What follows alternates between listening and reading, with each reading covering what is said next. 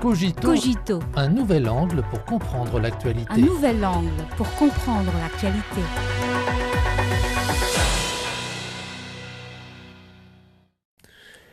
Bienvenue à Cogito.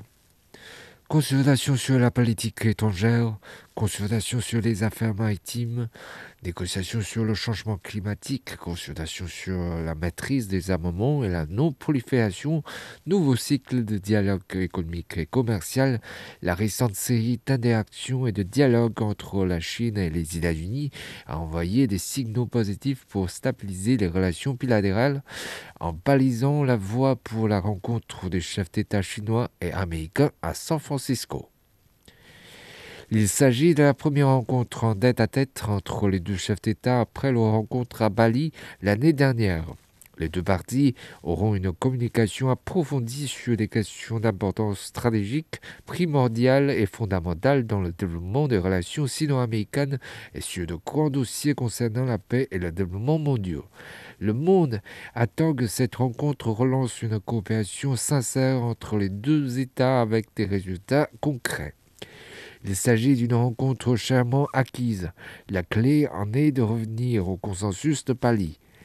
Les difficultés rencontrées dans les relations entre la Chine et les États-Unis au cours de l'année écoulée s'expliquent par le fait que le consensus de Pali n'a pas été mis en œuvre. Les décideurs politiques américains ont adopté une politique erronée à l'égard de la Chine en raison d'une mauvaise perception de cette dernière.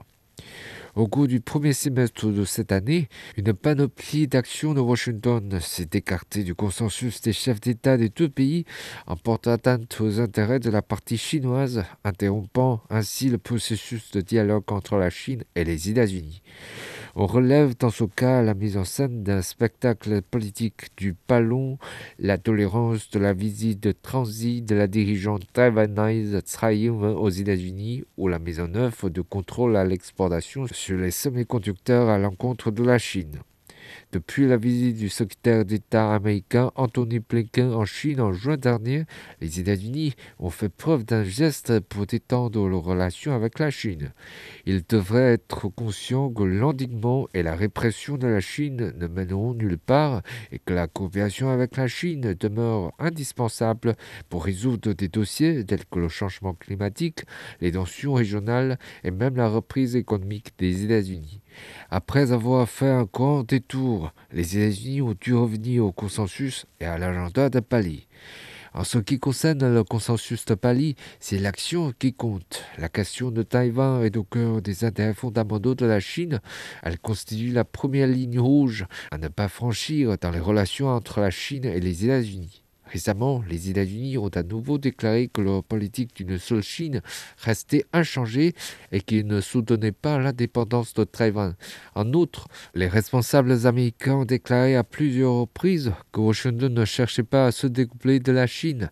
Ils pensaient qu'un découplage économique entre les États-Unis et la Chine aurait des conséquences désastreuses pour les deux pays et pour le monde. Ces déclarations méritent l'attention et, plus important encore, devraient être traduites en actes. Dans le même temps, nous pouvons toutefois constater que les États-Unis continuent de manipuler les projets de loi relatifs à la question de Taïwan et de vendre des armes à Taïwan et qu'ils continuent de réprimer la Chine au nom de la sécurité nationale. Le mois dernier, le département américain du commerce a davantage resserré les règles de contrôle des exportations de semi-conducteurs vers la Chine en ajoutant 13 entreprises chinoises à la liste des entités pour le contrôle des exportations. Les États-Unis devraient changer de cap et mettre en œuvre les engagements politiques pris envers la Chine dans l'esprit comme à la lettre. Le monde s'attend également à ce que la rencontre de San Francisco permette à la Chine et aux États-Unis de mieux se percevoir mutuellement et de comprendre l'importance du développement de l'autre partie. Selon la Chine, la Chine et les États-Unis devraient être des partenaires et non des rivaux, et devraient atterrir aux avantages mutuels plutôt que jeu à somme nulle. Cependant, les États-Unis considèrent à tort la Chine comme le plus grand concurrent stratégique.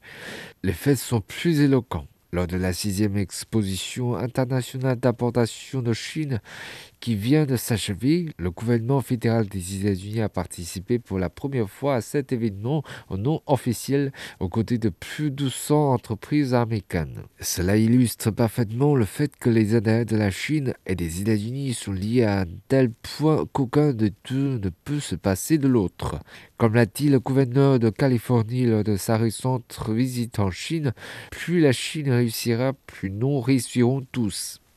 Actuellement, la reprise économique mondiale est faible. Les conflits géopolitiques se sont intensifiés et les facteurs d'incertitude et d'instabilité se sont multipliés.